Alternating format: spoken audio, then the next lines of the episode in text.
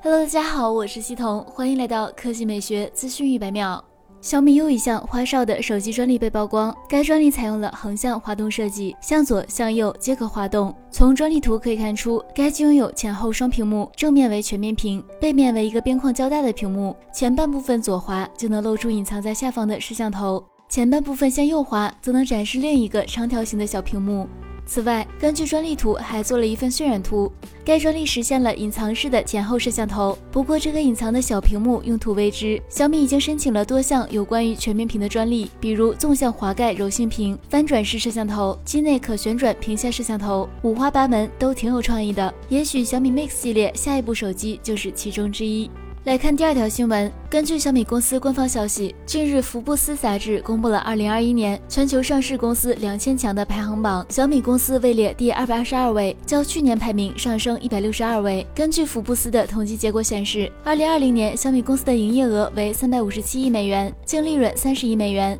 福布斯的该榜单是根据销售额、利润、资产、市值这四大衡量标准制作的，每年会评选出最大、市值最高的两千家上市公司。二零二一福布斯全球企业两千强中，中国工商银行排名第一，连续九年位列榜首；苹果公司位列第六，三星电子位列第十一名。除此之外，Facebook 排名三十三，索尼排名三十五，英特尔排名三十六，快手首次上榜，排在一千一百二十五位。好了，以上就是本期科技美学资讯百秒的全部内容，我们明天再见。